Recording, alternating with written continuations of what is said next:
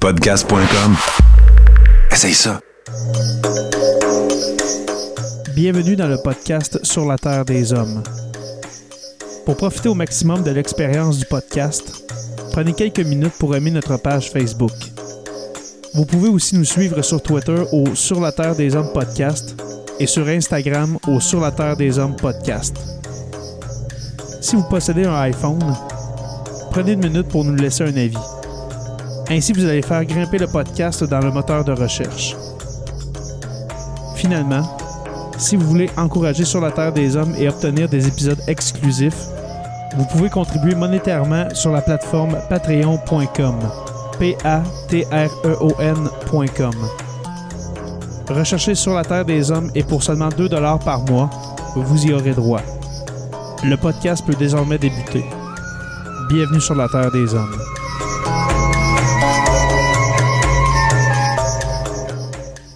Le POC Podcast, c'est le premier balado de poulet au monde. On est précurseurs, on crée une mode. Dans chaque épisode, Valérie Blais décortique une expression liée au poulet avec ses invités. Michel, vous allez nous parler des poules de luxe. Moi, je suis tout sauf snob. Même avec un budget illimité, je choisirais encore le mauvais vin.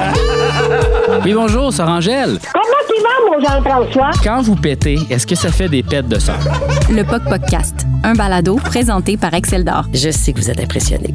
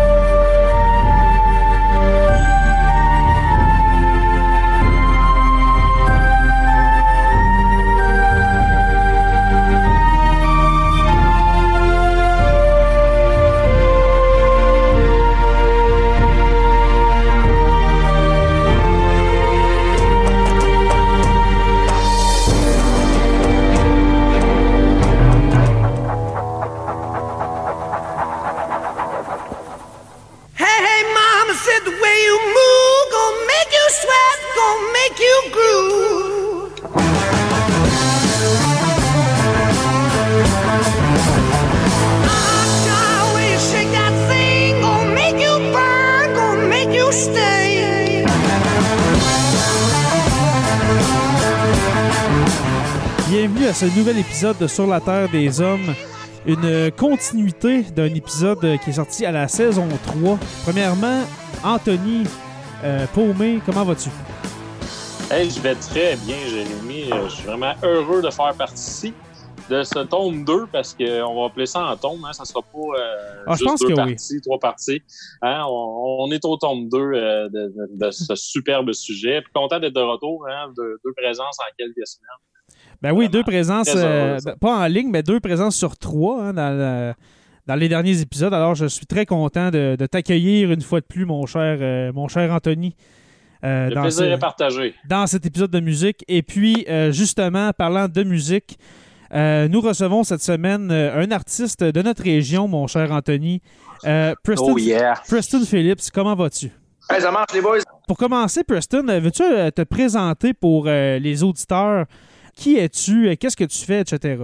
Ok, donc moi je suis euh, Preston Phillips. Je joue de la musique pour un groupe qui s'appelle Mother Nature. On a fait notre troisième album euh, plus tôt cette année. Puis on a fait une tournée, une coupe de shows cette année. Là-dedans, je suis chanteur, guitariste. Je suis aussi dans le groupe Bullseye, un groupe de cover. On fait un petit peu n'importe quoi. Là-dedans, je suis euh, chanteur et clavieriste. Puis euh, chez nous, je m'amuse avec d'autres instruments aussi, là, euh, de la percussion. Puis euh, je me suis acheté un saxophone il y a quelques années. puis J'essaie encore de taponner avec ça. là. Fait que j'essaie encore de trouver les secrets de cet instrument-là, là, un petit peu plus, un petit peu plus difficile que l'autre, là, mais Justement, on peut dire que tu es un multi-instrumentaliste dans notre région, Preston. Justement, moi, j'avais su par le passé que tu jouais un peu de tout, ou même que tu essayais un peu de tout, justement, pour euh, mettre plusieurs cordes à ton arc. Alors, euh, c'est vraiment un plaisir de, t'accueillir dans cet épisode-là. En plus que cet été, je t'avais contacté pour euh, te demander si ça te tentait de collaborer dans le futur quand on allait parler de musique, entre autres choses. Mais je sais que tu es un amant de l'histoire, tu aimes l'histoire en général, je crois? Oui, absolument. J'ai enseigné l'histoire aussi un petit peu dans ma carrière euh, dans les écoles. C'est un sujet qui m'intéresse beaucoup. Yes, sir. On attendait un quatrième, euh, sans faire de jeu de mots, un quatrième violon à notre, à notre, à notre orchestre, mais euh, Martin Godette n'est pas encore arrivé, sûrement qu'il est très occupé ou euh, pris sur l'autoroute en quelque part. Alors peut-être que pendant l'épisode, Martin va se joindre à nous, messieurs. Mais on va commencer tout de même. On va reprendre où est-ce qu'on avait laissé en mai dernier, mon cher Paumé. On avait parlé de la genèse du rock'n'roll. Alors, le premier épisode, je pense, s'appelait euh, la, la révolution du rock'n'roll, mais là, ça va s'appeler plus l'évolution. Parce qu'on a décidé de faire plusieurs épisodes. On va se rendre jusqu'en 2019-2020. On va passer la gratte assez solide sur euh, l'univers du rock'n'roll. On était rendu à la fin des années 60. On avait parlé des Beatles, on avait parlé de l'invasion britannique dans la musique euh, populaire des années 60. Où est-ce qu'on en était rendu? On n'avait pas encore parlé de Pink Floyd, hein, si je me trompe pas. Non, tout à fait. On était rendu justement à peu près là, euh, vers euh, l'époque un peu plus psychédélique du rock, au Mhm. moment où les Beatles en- enregistraient des Rubber Soul, Sgt. Pepper, ou euh, leur fameux film, hein, dont euh, Magical Mystery Tour, Yellow Submarine. On avait parlé de ça un peu. Mais au travers de ça, on a un groupe qui a émergé, euh, ayant à, sa tête un, Sid Barrett qui a fait émerger Pink Floyd vraiment dans la culture euh, pop, je dirais, au départ. Puis euh, on s'entend que le groupe a toujours eu un petit côté progressif, euh, surtout dans leur performance live dans les premières années ou des années 60, ben 65 à 70, pour par la suite un peu euh, vraiment aller vers le son. euh, on va parler d'album Middle euh, en 1971, vers un son où on, on se rapproche un peu plus de ce que Monsieur, Madame, tout le monde a entendu de ce groupe britannique. Ben, au, début, euh, au début, il y avait l'absence de David Gilmour. Donc, euh, Tout à fait. Exact, oui. quand c'était était là, David Gilmour, il n'était pas encore. Oui. Aussi, euh, ben, il chantait pas, il faisait pas de vocal, en tout cas. Là, début, Il n'était pas aussi influent, non? Euh, tu sais, David Gilmour, euh, il est apparu sur euh, Full of Secrets pour en retaper un peu les bouts de guitare de Sid Barrett, justement, que lui, avec les problèmes de santé mentale, commençait pas se dissocier volontairement du groupe, mais par la force des choses, là, Mhm. euh, se retrouver un peu en dehors du groupe. Ce qui a amené vraiment à être l'inspiration numéro un pour euh, Roger Waters là, dans, dans plusieurs textes connus de, de justement de cette époque-là, autant des années, je dirais, de 73 avec Dark Side of the Moon, je pense encore à cette inspiration-là, euh, au cœur de justement l'inspiration du personnage du fameux film The Wall, entre autres. Donc, euh, on a vraiment un groupe euh, qui a dépassé un peu aussi l'imaginaire. Hein, euh, on parle de Dark Side of the Moon, entre autres, qui là, on est, on a, je sais que je suis en pied dans les 70, mais c'est un album qui a été jusqu'à 1987 dans le top 200 des Billboard. Fait que, tu sais, c'est, quand même quelque chose par rapport à ça. C'était euh, quand même un, grand groupe, mais il n'a pas été si populaire que ça au départ. Il y avait d'autres bandes qui étaient présents avant, avant eux. Puis je pense entre autres à un groupe comme Led Zeppelin qui a émergé dans ces temps-là, euh, Black Sabbath, mais c'était un peu comme l'ancêtre du hard rock metal, on pourrait Ouais. dire, Black Sabbath. Fait qu'on est vraiment dans cette époque-là où ce qu'on a genre une deuxième Brit Invasion de groupes plus rock, plus pesants. Mais là à ça, euh, tu sais, on a du blues en- aux États-Unis, euh, on a euh, Janis Joplin, on a même blues rock psychédélique avec un Jimi Hendrix. Fait qu'on est vraiment dans cette espèce d'air-là. On a Woodstock, on, on, a- on- on joue, on, ch- on cherche des sons. on- euh, au niveau de l'équipement, peut-être Preston pourrait en parler plus que moi, mais au niveau de l'équipement, on commence à avoir plus qu'une pédale de fuzz. Hein. On avait au départ euh, les, les musiciens faisaient eux-mêmes des incisions dans les speakers de leurs amplis pour amener ouais. du fuzz juste des années 50 un peu plus. Mais par la suite, il y a vraiment eu des pédales de fuzz. Puis une des premières chansons euh, qu'on pourrait dire qu'il y avait un fuzz euh, sur la guitare, c'était I Can Get No Satisfaction de Rolling Stone, où Keith Richards euh, a utilisé pour la première fois la petite pédale fuzz euh, qu'on a souvent vue, là, toute ronde. Là.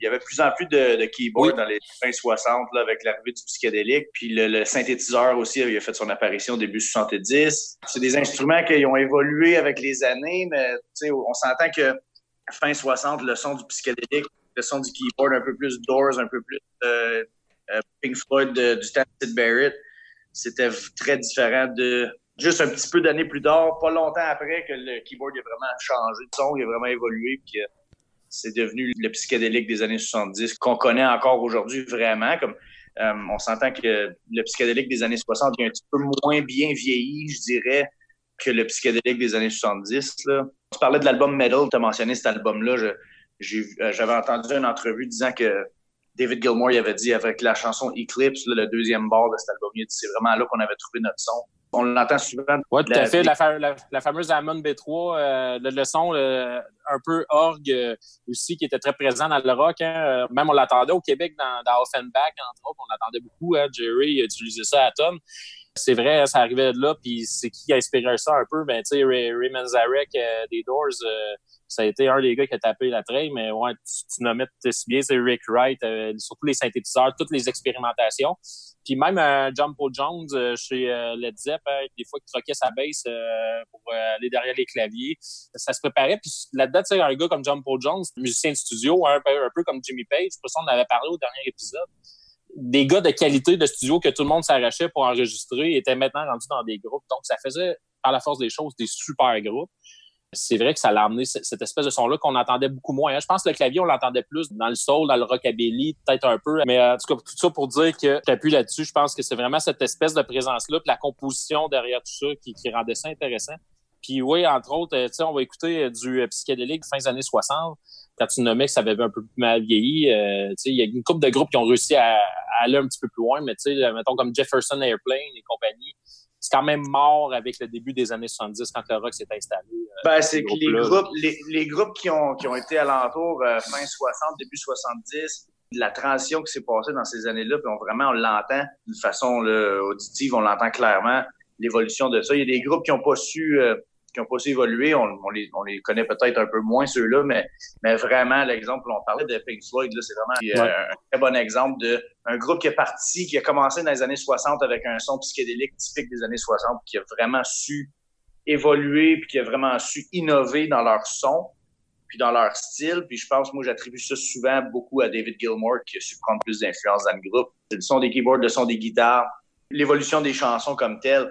Entre la fin des années 60 début des années 70, il y a, il y a vraiment très peu d'années, mais il y a eu une évolution de fou qui s'est passée euh, dans ces années-là pour, euh, pour, vraiment donner un son typique de la décennie 70. Ça s'est créé vraiment dans, ce temps-là. Est-ce qu'on peut faire un lien entre l'évolution justement de la musique et puis l'évolution sociale qui se passe dans, ces années-là, qu'on parle des États-Unis, qu'on parle de, l'Europe de l'Ouest, euh, le Canada, tout l'Occident? On est dans un changement de mentalité assez drastique avec la génération précédente, la génération qui est allée à la Deuxième Guerre mondiale, si on peut dire. Là. Génération Peace and Love, liberté sexuelle, ex- etc. Alors, euh, consommation, la consommation qui, est pour beaucoup, euh, pour euh, certains de ces artistes-là. Est-ce qu'il y a un lien à faire avec l'essai de nouveaux styles de musique? On parlait du psychédélisme et tout ça. Est-ce qu'il y a un lien à faire? Ben, même les Beatles, on parlait de, de groupes qui sont métamorphosés au courant de leur carrière. Les Beatles ont touché à peu près à tous les styles de, de- quasiment possibles. Et puis, euh, John Lennon en, en tête d'affiche, sais, tout ce qu'il a fait, entre autres, pour la paix dans le monde. Je pense qu'un Bob Dylan, par exemple, ça faisait quasiment 10 ans qu'il martelait ses discours engagés, il dérangeait beaucoup. John et Cage, jusqu'à un certain point aussi, avait des textes à double sens. C'était pas que ça non plus. Je pense qu'il y avait le, le- le sex rock and rock and roll était déjà décollé. Je, pense juste aux Rolling Stones euh, à cette époque-là. Le Rolling Stones, c'était rien de, très, très, très complexe, mais c'était le feeling, le groove qu'il y avait qui ont fait que ce groupe-là a passé au travers du temps puis qui sont encore euh, hey, j'en reviens pas que Keith Richards soit encore vivant aujourd'hui. Je pense que c'est l'exception qui confirme la règle moi, ce qui m'a intéressé plus de cette époque-là, j'étais beaucoup plus dans l'émergence du prog. Si je pense euh, The Court and the Crimson King de King Crimson, qui était un album euh, fort euh, au niveau de tout ce qui est l'évolution du progressif. Les Gentle Giant commencent à émerger, les Genesis, Yes. Puis ça, Yes, c'est un autre groupe qu'on en parlera peut-être des années 80. C'est un autre groupe qui s'est métamorphosé pour continuer à aller de l'avant Mhm. dans les années 80. On est vraiment à une époque, moi je dirais, euh, transitoire un peu entre euh, le rock, les petites chansons, les ballades d'amour euh, qui ont quand même resté. Mhm. Mais les, les ballades d'amour sont devenues des power ballades. On a passé de chansons euh, peut-être euh, d'Elvis ou ce que c'est où on, on chantait on chantait euh, la pomme à notre euh, conjointe et jusqu'à temps qu'on se retrouve avec un Led Zeppelin euh, qui pouvait nous faire un, un genre de Stairway to Heaven ou quelque chose comme ça. Puis moi, je- ce que j'en remarque vraiment de l'époque fin 60, début 70, c'est cette espèce d'explosion-là. Il y avait tellement de choses qu'on n'avait jamais entendues avant. Tout le monde a pu élaborer un peu leur style. un autre espèce de genèse, d'autres racines dans le rock qui ont resté jusqu'à aujourd'hui. On, écoute un, groupe comme euh, les Foo Fighters, c'est très, très, très inspiré de- des- groupes de ces années-là. Euh, ces gars-là, ça a écouté du Black Sabbath, les Zepp, les Deep Purple et compagnie. Puis euh, je pense qu'il y a aussi, c'est sûr que tu sais quand je parlais de sex, drogue et rock and roll, il y a vraiment eu cette époque-là aussi où ce que on a créé sous l'effet de certaines substances. Ça n'a pas toujours donné de très très bons résultats. Puis je te dirais, règle générale, dans ce que j'ai lu, les albums les mieux faits, les mieux peaufinés, n'étaient pas nécessairement faits par des groupes euh, reconnus pour être consommateurs, mais plus des groupes qui étaient reconnus pour polir leur musique. Puis j'en reviens euh, encore à, à Pink Floyd là-dessus. Puis euh, c'est vraiment, ils prenaient le temps de, de, de bâtir de quoi, d'avoir le son qu'ils voulaient avoir. On place euh, les amplificateurs au fond de la salle, on place la guitare ailleurs, on place le micro telle place, on veut avoir un son X. On est plus là-dedans que de bâtir un album en une semaine puis de, de le donner aux gens. Dans les années 70, tu parlais du Canada, tu as mentionné le Canada, Jay. euh, Ouais. euh, c'est là qu'on a commencé à avoir des groupes canadiens. Le Canada il a commencé à être Mhm. sur la map de façon, euh, de façon musicale pour le rock. On parle de Rush, on parle de Guess Who, on parle de Neil Young. Fait que c'est vraiment, c'est là qu'on a commencé à avoir des artistes canadiens qui venaient de chez nous, puis euh, faire des disques, puis euh, faire de la musique. Mhm. Moi, un de mes groupes euh, favoris qui est Offenbach, alors si on pense années 70, un groupe que moi, j'associe un petit peu à Queen, dans le sens que c'est genre opéra rock, euh, le début d'Offenbach. On est loin, euh, mettons, de, de Jerry dans fin années 80-90 quand même. là. Mais pour vous, Offenbach, si on, on- si on, on fait un peu le côté québécois de, de la chose, est-ce que ça a eu une influence d'avoir un groupe comme Offenbach qui arrive au Québec et puis qui commence à brasser les affaires un peu? Là? Ça a fait des petits, ça, Offenbach. là, tu sais, Ouais. On n'aurait pas eu Corbeau, on n'aurait pas été d'Offenbach. Puis avec Corbeau Mhm. et Marjo, on a eu euh, toutes les chanteuses qui ont essayé de l'émuler après ça. Fait que ça a fait vraiment... euh, ça, ça a brassé de quoi, c'est sûr. Là. Je sais pas si aujourd'hui, je dirais, les, les artistes qui sortent aujourd'hui, je sais pas s'ils sont aussi influencés que ceux Ouais. euh, peut-être des années 80, mais peut-être qu'on serait dû pour un retour aux sources, je sais pas. Là, mais... C'est moins mainstream présentement, le rock qui se fait au Québec. Tu sais, je pense à tout ce que Fred Fortin et Olivier Langevin ont comme projet. euh, autant euh, les albums de Fred Fortin, mais tu sais, je pense surtout tout le rock du lac Saint-Jean, euh, les Dill Howard Chuck, euh, Galaxy, euh, en passant par les WD40, euh, même mon oncle Serge. C'est moins mainstream que ça, ça a déjà été. Je pourrais Ouais. dire peut-être le, entre guillemets, le digne successeur de Jerry, même si je trouve qu'il arrive pas aux genoux, là. Euh, peut-être même pas à cheville, c'était peut-être Éric Lapointe, là, je dirais, par rapport à ça. Mais il faut pas non plus oublier que dans les années 70 au Québec, il y a eu quand même une, euh, une grande inspiration de rock progressif. Là. Il y a eu beaucoup, beaucoup de groupes. là. Je pense entre autres à Manège, euh, qui était un groupe euh, vraiment solide, mais tu sais, euh, plus connu, peut-être euh, Beau Dommage, Harmonium. Beau Dommage est devenu peut-être un peu plus pop par la suite, entre guillemets. Vous écouterez Incident à Bois des Filions. C'est une chanson de 21 minutes de Beau Dommage. Puis Michel Rivard, quand il parlait de cette chanson-là par la suite, mentionnait entre autres les, les grosses, grosses influences d'un groupe comme Gentle Giant, qui est, euh, moi, à mon avis, le summum de ce qu'on peut faire dans le rock progressif. Euh, à la limite, euh, certaines chansons deviennent désagréables à écouter tellement c'est trop recherché comme, comme ça. Mais en même temps, ça dépasse un peu les, connaissances de monsieur, madame, tout le monde. On a des... dans ce groupe-là, entre autres Gentle Giant, on avait affaire à des gars qui, musicalement, comprenaient des choses que c'est pas tout le monde comprenait par rapport à ça. Donc, on est vraiment là-dedans, on tape la trail, mais tu sais, les années 70 sont arrivées, les cheveux longs, la barbe, euh, les guitares électriques, euh, les, le rock était énormément influencé du blues, donc des gros solos au travers des chansons. David Gilmour, entre autres, on n'a pas le son de Pink Floyd si on n'a pas David Gilmour, puis cette espèce de- d'influence bluesy-là. Tu sais, dans les années 80, on, c'était quasiment celui qui faisait le plus de notes à la seconde, là, les Joe Satriani et compagnie. Tandis que les années 70, c'était pas le plus de notes à la seconde, c'était plutôt aller chercher le bon ton, euh, la bonne note au bon moment, euh, soit par un band, euh, soit de garder sa note plus longtemps, vibrato et compagnie, pour amener un feeling, nous emmener ailleurs. Tu sais, Pink Floyd, ça, ça fait voyager. Si t'écoutes ça, puis si t'imagines être dans l'espace, je pense que c'est la meilleure chose. Donc, euh, j'en reviens souvent à ça, parce que ça a été durant un groupe que, que j'ai usé les CD à cordes, parce que je suis né, mais mon père était un grand, grand fan de Pink Floyd, donc euh, je suis né, j'écoutais que ça. Et puis, euh, ça a toujours resté un peu dans, dans l'influence. J'ai appris à jouer de la guitare à cause de David Gilmour.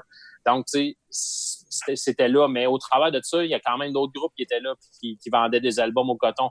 Les Eagles étaient à veille de commencer. Puis les Eagles, euh, côté succès des années 70, il n'y a pas bien bien qui sont approchés d'eux autres. Mm. On était plus country, mais on est encore là. Je pense qu'un gars comme Eric Clapton a décidé de partir sous son propre nom tout seul.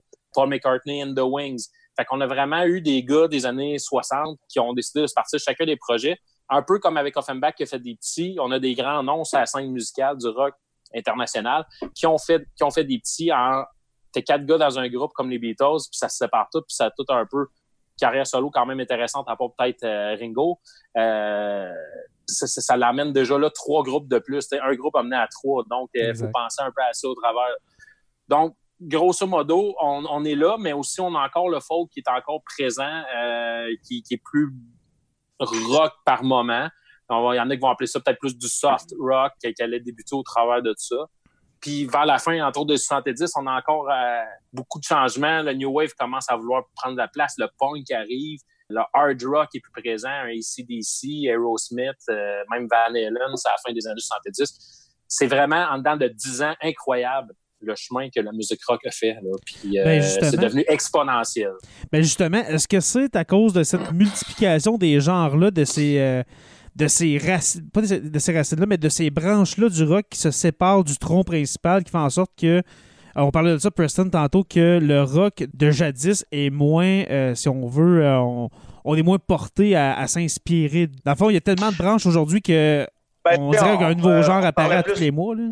plus probablement du mainstream, mais euh, Anthony, euh, il a nommé quelques groupes qui sont très intéressants, comme tu as nommé Galaxy et les. Tu sais, C'est c'est parce que c'est moins mainstream. C'est moins mainstream parce qu'on est au Québec, je pense. C'est pas parce que ça n'aura pas la possibilité d'être mainstream, c'est juste parce Ouais. que Ouais. le Québec, c'est une, c'est une, c'est une petite place. Euh, Il n'y a pas le bassin de population que la musique anglophone aux États-Unis a. Fait Ouais. que maintenant, c'est pas parce que ces groupes-là sont trop weird qu'ils sont pas mainstream, c'est probablement juste parce que la plupart des gens qui achètent des albums au Québec, la, plupart du monde, le bassin de population général qui, ach- qui consomme la musique, ça va être du monde qui vont écouter Star Academy puis pas les Dale Howard Shook. Mais c'est pas parce que c'est pas, c'est pas parce que nécessairement les Dale, c'est- ça pourrait être mainstream. Là, on met, met ça dans un contexte, met 300 millions de, de, de personnes qui écoutent la musique en français. Tout d'un coup, c'est probablement un groupe mainstream là, parce que c'est quand même euh, très bon comme musique, puis pas trop weird, c'est pas trop déplacé. Fait qu'eux autres se sont sûrement inspirés de, de, de ça de début 70. Ce que je trouve intéressant, tantôt, de poser la question, côté social, côté euh, socio-culturel de la musique, au Québec, qu'est-ce qui est intéressant fin 60, début 70? là, je rapporte ça à la transition qu'il y a eu vraiment à fin 60, début 70, c'est qu'on sentait qu'au Québec, avant les années 70, on avait euh, les classelles, puis euh, les gants blancs, puis euh, c'était des gens qui faisaient des covers des chansons en anglais, qui reprenaient ces chansons-là en français, avec un accent français européen. Les 70 arrivent, puis là, whoop, là, on chante en québécois avec notre accent de chez nous. On chante un peu plus rock, on est un petit peu plus osé. Puis là, on dirait que ça reflète un peu le fait que le Québec s'est démarqué en tant que culture. Donc, Mhm. on a, on a l'émergence de la, de la culture québécoise qui prend sa place, qui s'assume en tant que peuple. Puis je pense que ça se reflète dans la musique. Puis vraiment, il y a eu une, il y a eu une belle transition qui s'est faite fin 60, début 70. En même temps dans la musique, puis en même temps dans la société aussi. Puis justement, quand, tu dis ça, Preston, ça me fait penser à l'Hostie Show. Avec euh, Charles Lebois, euh, Diane Dufresne, euh, toute, toute sa gang-là, Yvon Deschamps. Quand on parle justement, tu parlais du côté québécois de la chose, de la musique québécoise, ça a eu une importance euh, vraiment incroyable côté culturel au Québec parce que justement, on peut parler du mouvement de souveraineté des années 70. euh, ça commence, euh, ben, c'est quand même assez fort euh, jusqu'en 80 et même jusqu'en 95. Et puis, c'est c'est rendu un monument, c'est rendu un événement fort, ça, le Show, par exemple. C'est ça. Ça fait qu'avant le stitch show, le monde était gêné. Ou, Exact. euh, avec- puis après ça, ben là, c'était cool de, de chanter puis de parler en, en québécois. Fait que c'est pas nécessairement les musiciens qui l'ont apporté. Le mouvement s'est fait, mais la musique l'a beaucoup reflété, je pense. Allô, Martin? des- Salut, salut. Salut! C'est c'est vraiment drôle, euh, Preston, que tu parles des années 60 avec les classelles, les gants blancs, parce que moi, je joue euh, depuis 20 ans avec un band qui était là à cette époque-là, qui s'appelle Les Excentriques. Puis pour faire un segue avec ce que tu viens de dire, il y en a encore des bandes de cette époque-là qui continuent de tourner, puis dans des festivals, dans des promotions thématiques des années 60, yé de ces années-là. Puis sur la scène musicale, tu ne retrouves personne qui était là dans les années 60. Tu sais, as vraiment été, tu parles d'une période qui a vraiment fait transiter la musique vers euh, 70, ou exception faite de un gars, qui est Jerry Boulet, qui était dans les gants blancs. Il n'y en a pas eu d'autres de ce gang-là qui ont transité dans, appelle ça ce que tu voudras, là, euh, psychédélique, acid rock, euh, machin, peu importe. Moi, ce que je trouve, là, puis je m'incruste un peu, puis je veux pas être redondant, peut-être de trucs que vous avez dit avant mon arrivée, de laquelle je m'excuse, bien sûr, du retard. Tu sais, tu prends Floyd, là, je sais que Paumé, c'est un gros fan, un grand fan de Floyd, puis tout ça, mais... tu sais, Gros aussi. Ouais, bon, c'est- écoute, c'est- la, la langue m'a fourchu, c'est toi qui l'as dit. tu as vu l'avènement aussi du Arena Rock, là, des bandes Ouais. qui étaient euh, totalement apocalyptiques puis tout ça, mais là, tu sais, ils sont devenus euh, connus par plus de gens parce que sont, ils sont devenus des happenings. Tu parlais de Yes, tu parlais de toute la scène progressive qui était, dont Montréal était un berceau. C'est l'Université de Montréal, combien il y a eu de shows de Yes là, puis de, de Gentle Giant, puis de ben, Name It, là moi, pour moi, étant le- probablement le plus vieux dans notre quatuor d'aujourd'hui, c'est ça que je retiens aussi, c'est que non seulement la musique est devenue plus grandiose et plus euh, éclectique, mais la façon de la présenter au monde qui payait probablement 5 piastres dans ce temps-là pour aller voir un show a pris de l'ampleur aussi. Là, fait que ça a donné des phénomènes comme les Eagles. Moi, c'est sûr que les années 70, les Eagles, c'est un, un pan de mur majeur de ces années-là. Il n'y a aucun band au monde qui a vendu plus d'albums aux States que les Eagles. là. Tu peux mettre les Beatles là-dedans en passant. Premièrement, euh, bienvenue Martin. merci beaucoup. Justement, c'est euh, en lien avec le premier épisode qu'on a fait euh, au mois de mai sur euh, la révolution du rock'n'roll. Justement, on parle des années 70. Il y a un autre genre de musique qui va arriver. Et puis, mes parents, euh, s'il n'y avait pas eu ce genre de musique-là, je ne serais pas sur cette terre. C'est le disco. non, sérieusement, s'il n'y avait pas eu le disco, euh, il n'y aurait pas eu la, renco- la rencontre entre mes parents puis euh, je serais pas né. Disco qui va amener euh, quand même une commotion dans ce monde euh, de rock'n'roll-là. Une musique plus légère, si on peut dire. Vous, est-ce que vous écoutez du disco? Est-ce que vous avez des influences à partir de ça? Parce que je pense justement à Preston et puis Martin. Est-ce que c'est un style que vous aimez, ça, le disco? Si oui, c'est probablement euh, sans le savoir vraiment. OK.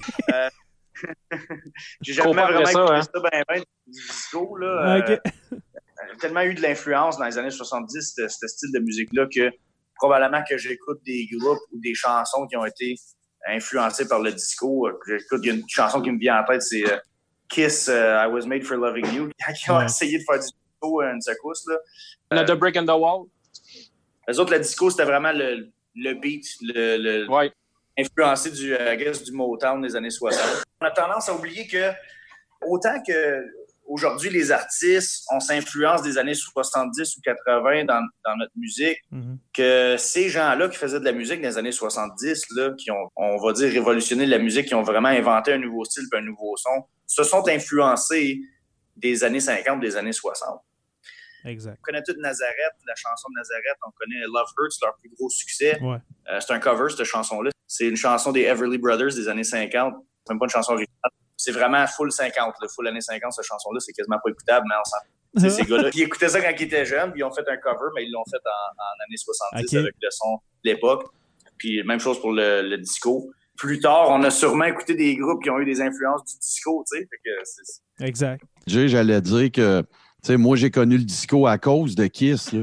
Quand le disco est arrivé, ça avait été tellement huge, puis là, on, on va s'entendre tout de suite, là, avant que vous fassiez des jokes, j'avais 5 ans, là, fait que, vous pas me dire que j'étais là.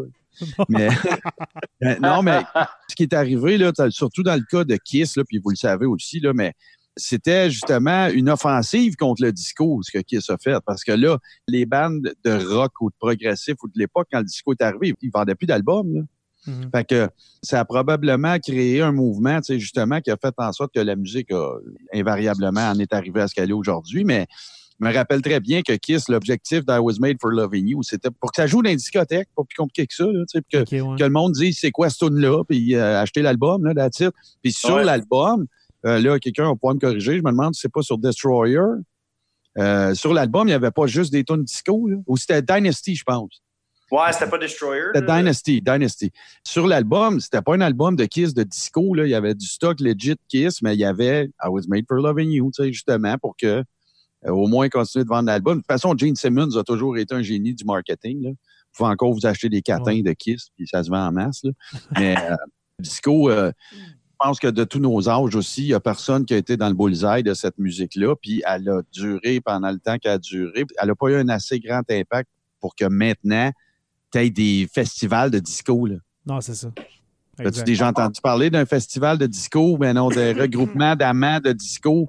Non. Puis c'est probablement le style musical, pour conclure, Jay, là-dessus, c'était probablement le style musical qui a eu le plus de one-hit wonder de l'histoire de la Euh, musique. oui, exactement. Oh Exactement. oui, solide. Des verres d'oreille euh, vraiment euh, incontrôlables, le, le disco, qui veulent pas s'enlever de nos têtes.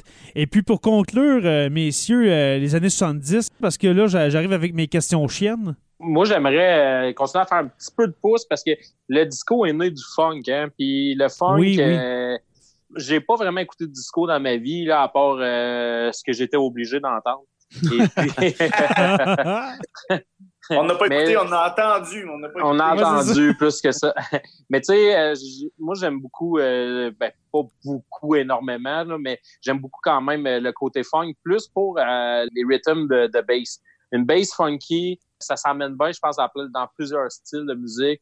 Le ska, entre autres, hein, plus tard, on, a même dans, certains euh, styles, euh, je, pense entre autres à Sublime, où ce qu'on avait des basses un peu plus funky. Fait que moi, je pense que, entre autres, ils ont servi à mettre des choses en place. Entre autres, le disco, quand je parlais tout à l'heure dans The Brick and House, c'est exact. C'est le disco comme influencé le style de drum de cette chanson-là, qui n'est pas un drum composé par Nick Mason, parce que c'est vraiment pas le style de drum à Nick Mason. C'est un gars qui avait été engagé à Los Angeles par Roger Waters et David Gilmour qui fait le drum là-dessus. Pour ça que c'est tête d'un bout à l'autre. Je veux pas dire que Nick Mason n'était pas tête, mais le, le beat, il se garde tout le temps égal d'un bout à l'autre je pense qu'on oublie encore beaucoup euh, dans les années 70. Moi, je pense au Southern Rock, euh, toutes les ZZ Top, Ah ouais. euh, Leonard Skinner. Brothers, ou même dans l'hard rock, là, Ted fucking euh, Nugent, puis euh, Yeah. Grand Funk. euh, c'est- incroyable. Crosby, Stills, Nash and Young.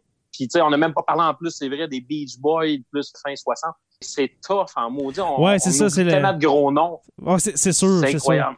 C'est sûr, mais la décennie 70 paumée, là, puis on l'a dit au dernier épisode avec les années 60, là, faut... ça serait quasiment un épisode par décennie parce que les années 70, comme Ah, tu dis, oui. c'est des dizaines et des dizaines de bands et d'artistes solos qui ont marqué la musique à eux seuls. là. Fait que... Hey, vous parlez de Triumph. Même pas. Max Webster, Triumph, moi j'écoute encore ça, des bandes canadiens qui datent de, tu sais, ils ont- fait long dans les années 80 aussi, là, Ouais. mais tu sais, toute la, Mhm. la, la genèse de ça s'est passé dans les années 70. Euh, April Wine, euh, tu sais, c'est des bandes qui n'ont pas eu leur, à qui on n'a pas rendu suffisamment hommage de leur Mhm. contribution, d'autant plus que ce sont tous des bandes canadiens, puis on n'en avait que pour les, tu sais, les Yes, puis les Genesis. puis les- Triumph, c'était un petit peu comme Rush, il était juste trois, ces gars-là. Ouais, hein. ouais, Euh, absolument. C'était quand même impressionnant. Là. Oh oui, puis moi, écoute, euh, si vous, sur Radio H2O, là, il y a encore une méga playlist de Triumph, ça joue souvent, puis ça vieillit tellement bien, sans farce, là. Oui, t'as de la Ouais. grosse power ballade, là, juteuse, euh, graisseuse, là. Mhm. T'as des, t'as des- Rick Emmett, c'est un méchant débile player, polyvalent, versatile dans à peu près tout ce qui peut pas se faire sur la terre. Puis euh, Max Webster, ben regarde, ça a donné Kim Mitchell aussi, qui a été euh, auprès de nos, euh, de nos voisins ontariens, puis plus vers l'ouest. Euh, c'est encore un monument, ce gars-là. Là, tu sais, euh, Go for Soda, puis euh, tout ça, ça. ça joue encore dans toutes les parties des pichettes de Blédin à toutes les fois qu'il y en a un. Ouais. Les années 70, ils ont très bien euh, su euh, passer l'épreuve du temps. Là, autant que, comme cela, on a un paquet de groupes qui sonnent 70s au coton, là, comme Greta Ouais. Van Fleet, puis Ouais, Rock ouais. Stones, puis euh, Sheepdogs. C'est toutes des bandes qui auraient très bien fité début 70 comme telles. Là. Puis là, c'est revenu, on dirait, à la mode. Puis le son est encore là, est encore super fort en 2019. Puis c'est des bandes qui se sont clairement influencées de ces années-là. Juste pour dire à quel point c'était vraiment bon, la musique des années 70. Euh, Anthony t'a parlé de la bass. Oui. N'importe qui veut écouter de la musique de façon différente, quelqu'un qui est habitué d'entendre du vocal, puis de la guitare, puis du drum, va dans les années 70, écoute n'importe quoi, puis écoute juste pour la bass, là. Tu vas découvrir un monde complètement différent de la musique. Puis euh, c'est vraiment là, je trouve que la qualité du son, puis la définition de la bass, c'était vraiment quelque chose de spécial dans les années 70, que ça a complètement disparu dans les années 80. On Ouais. n'entendait plus de bass. Puis, euh, Après, il y avait des dans les parts. années 90, on n'avait plus les bassmen qu'on avait dans les années Non, 60. il y, a- il y avait des parts de bass des tunes. À. Star, à Star, c'est la tonique de la tune, puis la bass fait sa run, puis elle reste Mhm. dans le même clip, la mélodie, puis les arrangements. Dans ce temps-là, il y avait des parts de bass, là, tu sais, que... Exactement. Je pense Ben, que c'est très bien dit, ouais. Ben, McCartney, hein, McCartney est un peu euh, à l'origine de ça chez Beatles. Tu sais, quand tu dis part de base, c'est un gars justement qui, qui visitait son manche énormément. Et tu sais, autant tu allais quasiment dans le jazz avec Jacko, euh, Pistorius. Tu sais, on, a- on avait euh, des gars de musique justement progressive, jazzy, qui devenaient en guillemets un peu mainstream. Tu sais, on a un autre qu'on n'a pas parlé encore, puisque ça, ça m'étonne, mais tu sais, Frank Zappa. Ben puis ça, ce gars-là a toujours été, quoi, 5-6 ans en avance sur, euh, à chaque fois qu'il sortait un album, si c'est pas 10 ans en avance sur certains concepts. Je pense qu'il Ouais, l'est encore si tu écoutes son stock qu'il l'était dans le temps. C'est- débile. Puis c'est vrai, c'est là que la musique a vraiment.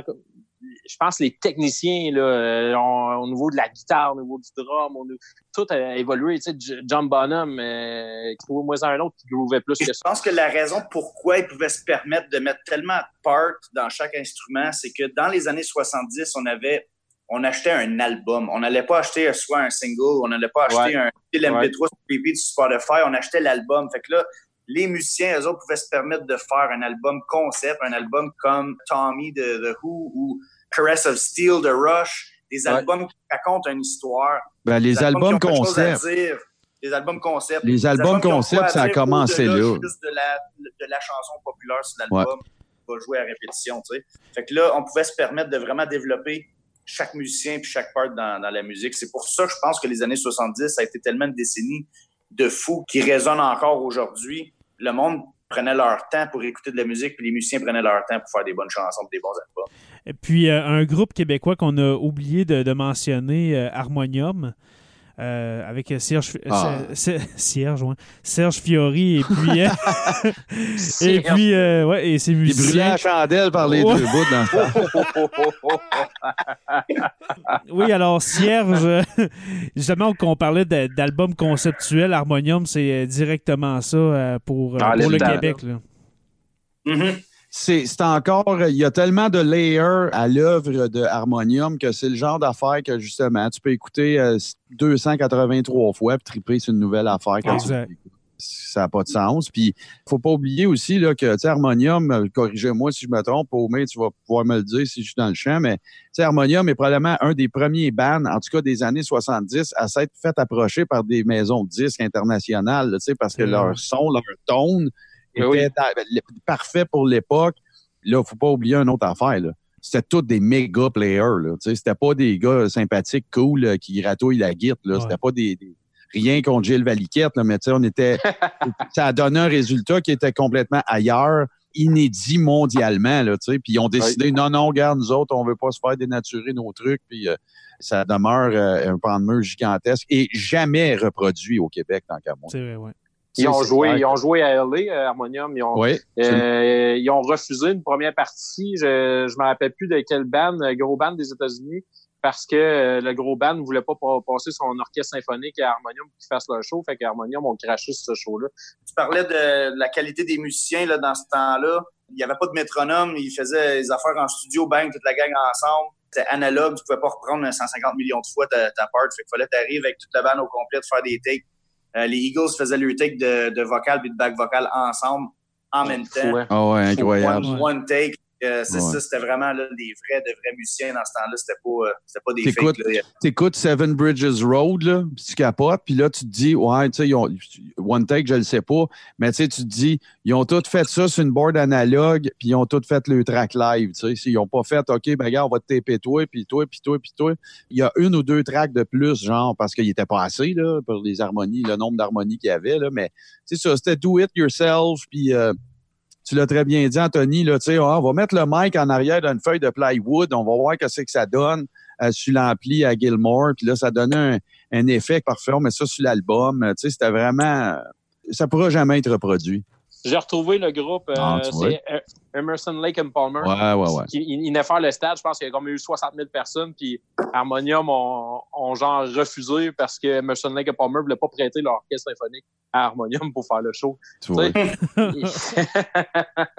Je pense qu'il l'a regretté après, par exemple. Mais là, toi, Jay, t'as des questions chiennes. Moi, j'ai quasement Ouais. peur. Je suis l'imposteur ici. Là. Ben, euh, ouais, ben, Martin, tu vas t'en souvenir parce que tu l'avais pas aimé, celle-là, mais euh, messieurs, vos trois groupes favoris oh, des Ah, années ça, c'est 70. vraiment chien. Preston, euh, c'est ma question chienne. Tes trois groupes favoris des années 70. J'ai pas bien le temps d'y penser, mais moi, j'écoute Rush de façon euh, religieuse. Puis, Ok. euh, j'aime bien, bien Queen. Il y a quelqu'un qui va parler de Led Zeppelin, c'est sûr, on peut pas parler des années 70 sans parler de Led Zeppelin. Impossible. Euh, mais ouais, Ouais, Rush. tu peux pas dire Floyd non plus, euh, Preston, parce que Paumé est après toi. Fait que... Ouais, c'est ça. C'est sûr qu'il va parler de Pink Floyd. J'ai écouté du Pink Floyd, moi, ça n'a pas de bon sens, là. C'est sûr. Fait que, en tout cas, Van Halen, j'écoute pas mal de Van Halen. Là. Eux autres, ils ont sorti. euh, faut pas oublier qu'eux autres, ils ont, ils, ont, ils ont commencé le mouvement hair metal. Ils ont commencé ça en 78, fin 70. Fait que, Ok. ils, ont, ils ont commencé. C'est quoi le premier album? Fair Warning ou Diver Down? Non, juste Van Halen, là, les quatre gars. Là. juste Van Halen du coup. Hein. Ah, t'as bien avait- raison. Ben oui, t'as bien avait- raison. Ouais. Ah ouais, t'avais Eruption, puis t'avais, t'avais une coupe de cover aussi. You Really Got, Got Me. Me. Il avait fait Ouais, un ouais. cover de You Really Got Me. Puis écoute, il avait fallu qu'ils se battent avec, euh, avec la maison 10 parce que c'était la première fois que sur un B-side d'album de gros band, c'était un instrumental. Quand même. Hein? Parce que le B-side de la. Là, on s'entend, la cassette, c'est pas ça, là, puis le CD non plus. Mais à l'époque, le B-side, tu, virais- tu flippais le vinyle de bord, puis c'était Eruption. Ça s'était jamais vu un instrumental en B-side. Mhm. Première tune, première tune, jamais. Tu finissais toujours soit le A-side avec l'instru, ou soit tu closais l'album avec l'instru. Tu sais, c'était un genre de bonus. euh, mais là, il avait ouvert avec ça. Ça vous donne une idée à quel point cette tune-là, c'était Mm. épique. Là. Des bons choix. Et puis toi, Martin, tes trois groupes euh, favoris? Je pense qu'un des bands qui a le moins vieilli de l'histoire de l'humanité, même si ses membres ils sont rendus assez. euh, euh, c'est ça. Mais moi, moi, il faut que je mette ZZ Top. ZZ Top, c'est mon, Ah oui. mon genre. Euh, T'écoutes des vieux albums de ZZ Top aujourd'hui, tu te demandes, coudon, ça a-tu été produit c'est en 2019? Moi, Billy Gibbons, moi, je suis un guitariste, je tripe sur les tones. Billy Gibbons a un tone qui sera jamais reproduit, qu'il soit en slide, qu'il soit en peu importe en lead. Euh, je capote bien raide sur Top. Fait que c'est sûr que ça va être là. C'est sûr que je mets Triumph parce que je dois avoir vécu 45 peines d'amour sur euh, Hold the Line. Puis, euh, euh, anyway, pas Hold the Line, ça c'est Toto, mais il y en avait une. Lay it on the line, excuse. Lay it on Lay on the line. Ouais. fait que euh, non, Triumph, toujours aimé ça. Puis une des soirées mythiques de ma vie de fan de musique, c'était que j'étais allé euh, à la Ronde, en fait, à l'époque, ils faisaient des shows sur la scène flottante où ils font maintenant là, les feux d'artifice. J'ai vu Triumph, Kim Mitchell en show, back à back. Écoute, j'étais à Kitchener, en Ontario, en 1977, moi, là, ce soir-là. Euh, Ça devait être comme ça que ça se passait, vraiment débile. Puis mon numéro 3 des années 70, vous en avez peut-être pas parlé, mais moi, c'est un gars que je tripe dessus, c'est Steve Miller. C'est sûr que je le mets là-dedans. Euh, Steve Miller, qui était euh, l'es- l'espèce de parfait archétype entre euh, euh, génie de la guitare, mais qui faisait des trucs un peu pop. Tu sais, j'ai même pas besoin de vous en parler, de Joker, puis ainsi de suite. Là. Ça serait, moi, c'est, c'est, écoute, mes trois. Mais je suis très conscient que j'en oublie 250 en disant ces trois-là. Peux-tu changer mon troisième? Je me Ah rappelle oui, pas pour qui, euh, je me rappelle pas pour qui j'avais voté. J'avais, j'avais Queen, j'avais Rush. 70. On écoute cette musique-là, puis on dirait qu'on est dans les années 70, c'est Boston. Avec les vocales, puis, euh, puis vraiment juste le feel général du euh, La vie est belle là, avec Boston. là. Euh, on dirait qu'on est, on est instantanément apporté dans les années 70 quand on écoute ça, ce groupe-là. Yes. Êtes-vous prêt pour, êtes-vous puis- prêt pour Pink Floyd? Oui. Et puis, euh, Paumé, toi, mon cher. Oui, hein, Pink Floyd, euh, c'est sûr que c'est- là. Quand ton, le meilleur album du groupe change continuellement, tu t'entends qu'il y a plusieurs solides bons albums. Puis depuis à peu près, euh, je te dirais quasiment 10 ans, mon meilleur album de Pink Floyd, c'est Animals, 1977. C'est celui-là qui se rapproche le plus du rock, vraiment. C'est, oui, c'est prog, mais c'est moins euh, space rock comme il faisait avant. C'est vraiment un rock différent. Tu sais, c'est cinq tunes, hein, comme d'habitude. Cinq tunes, mais c'est aussi l'espèce d'inspiration de Roger Waters euh, de, de Farm, là, le, le- le livre un peu sur euh, la- la- la- la- les animaux de la ferme. Puis euh, il est vraiment inspiré cet album-là avec euh, le nom des tunes. Par rapport à des une critiques de la société. C'est un album que tu écoutes encore aujourd'hui. Moi, j'écoute tout le temps cet album-là en période d'élection. Puis on dirait que c'est les mots directement de ce que je pense. C'est une Mm. critique très cynique de la société, de ce qui se passait en- au niveau britannique fin des années 70. On, on sait tout, hein, la, la main de fer dans le gant de velours, mais euh, on, on ramène ça encore aujourd'hui, puis c'est très, très contemporain. Un autre groupe que j'ai écouté énormément, c'est Genesis, mais euh, de l'ère Peter Gabriel. Fait si on parle de 70-75, Selling Emblem by the Pound, moi, ça me fait capoter. Autant, aller chercher un album qui est un petit peu moins euh, connu, apprécié, qui est quand même très solide, un- comme un Foxtrot. Il y a des tunes euh, là-dedans, c'est l'impression d'écouter une comédie musicale euh, d'un bout à l'autre. Peter Gabriel et ses compères, tu sais, on, quand tu peux te permettre d'avoir Phil Collins au drum, comeback vocal, puis le gars est capable Exact. de reprendre le lead après, puis que le groupe reste en vie, un peu Pink Floyd style. Tu vois qu'il y, a- il y a du talent, mais aussi euh, au niveau composition, on les touchait pas mal à tout. J'ai de la misère à en trouver un autre. C'est sûr que Led Zepp il est là. Je pense aussi à King Crimson que j'écoutais énormément. Euh, Black Sabbath, j'écoutais ça à côté. Je ferai une anecdote, euh, Martin, quand on était allé au Rockfest, là, je marchais, puis maintenant, euh, je, Ah, je me rappelle pas, paumé, je me rappelle pas du Rockfest. Je, tourne sa, je tourne sa rue pour me rendre au QG, puis euh, Sweet Leaf, elle décolle, puis je chantais Sweet Leaf avec le gars qui est en train de me faire mon smoothie. Tu sais, t'en revis pas ça, me semble, ma star, ces, ces, ces boss-là. Je pense à David Bowie. David Bowie Ah, des, années, des années 70, même Iggy Pop. Ouais, Fleetwood Mac, avec c'était énorme, c'était énorme, énorme. C'est- C'était un concept de band incroyable. Les Stones ont continué aussi. Ouais. Un groupe des fois qu'on est porté, à, on rit un peu parce que c'est- simple un peu, mais ils n'ont pas fait une, une mauvaise tune. C'est CCR.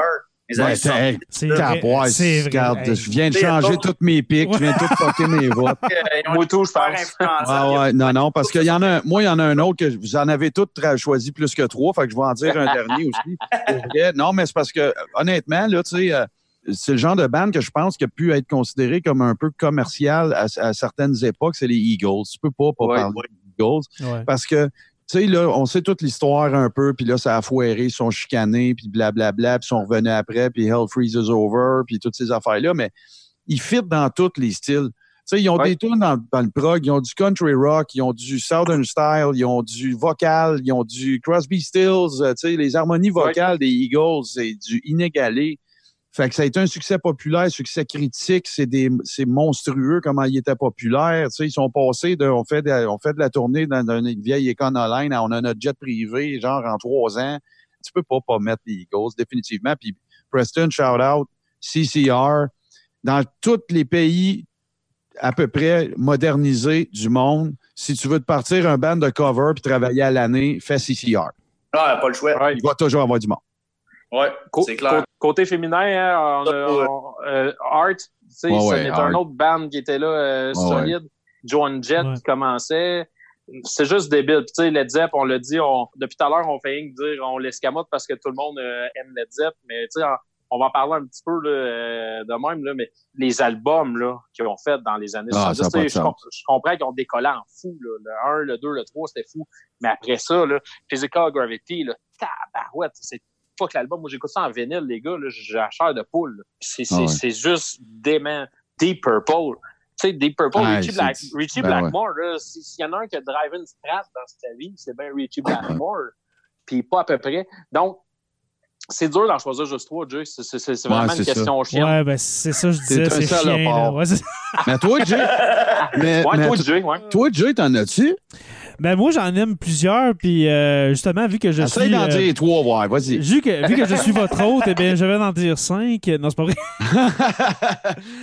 Euh, non, moi, euh, écoutez, moi, j'aime bien Scor- Scorpion, c'est ça, années 70, ça? Ouais, ouais, Euh, ça a commencé Scorp- 70. Scorpion, c'est plus 80, je Ouais, hein? Ouais. Ben, c'est ça. Mais moi, il je suis était comme- là, il était là. Mais il moi, je là. suis, je suis vraiment méla- mélangé entre deux époques, 70-80. Moi, Scorpion, honnêtement, j'écoute ça depuis que j'ai genre 13 ans. C'est euh, justement des, des tunes, euh, quand j'étais en peine d'amour, j'écoutais du Scorpion, euh, ça ou bien des cowboys, ça ou bien du Rick Lapointe. Euh, je mettrais Scorpion là-dedans avec euh, Pink Floyd. CCR, euh, je, je l'aimais bien, euh, qu'on parle aussi de... Mais les Bee Gees, sinon, tu serais pas sur Terre. Ah ouais, non, pas vraiment ouais. Bee Gees. euh, Offenbach, Offenbach, Offenbach pour Ouais. moi. Ouais. Ah, ben oui, c'est sûr. Ah, ouais. Ouais. Ouais, bon choix. Yes. Solide, solide. Et puis, euh, les gars, malheureusement, hein, mais on va, on va se garder du jus. On va se garder du jus pour euh, prochainement faire les années 80. Parce que là, j'ai décidé de ne pas faire deux décennies en même temps parce qu'on a, on a vraiment trop de stock à dire. Ben moi, je vous écoutais parce que je me suis dit, OK, on va avoir l'air d'un cave euh, si je dis quoi. Parce bon, que- bon. Ah, Parce que vous êtes des encyclopédies, messieurs. Alors, euh, bientôt, pas dans huit mois, là, bientôt, on va se faire un épisode années 80.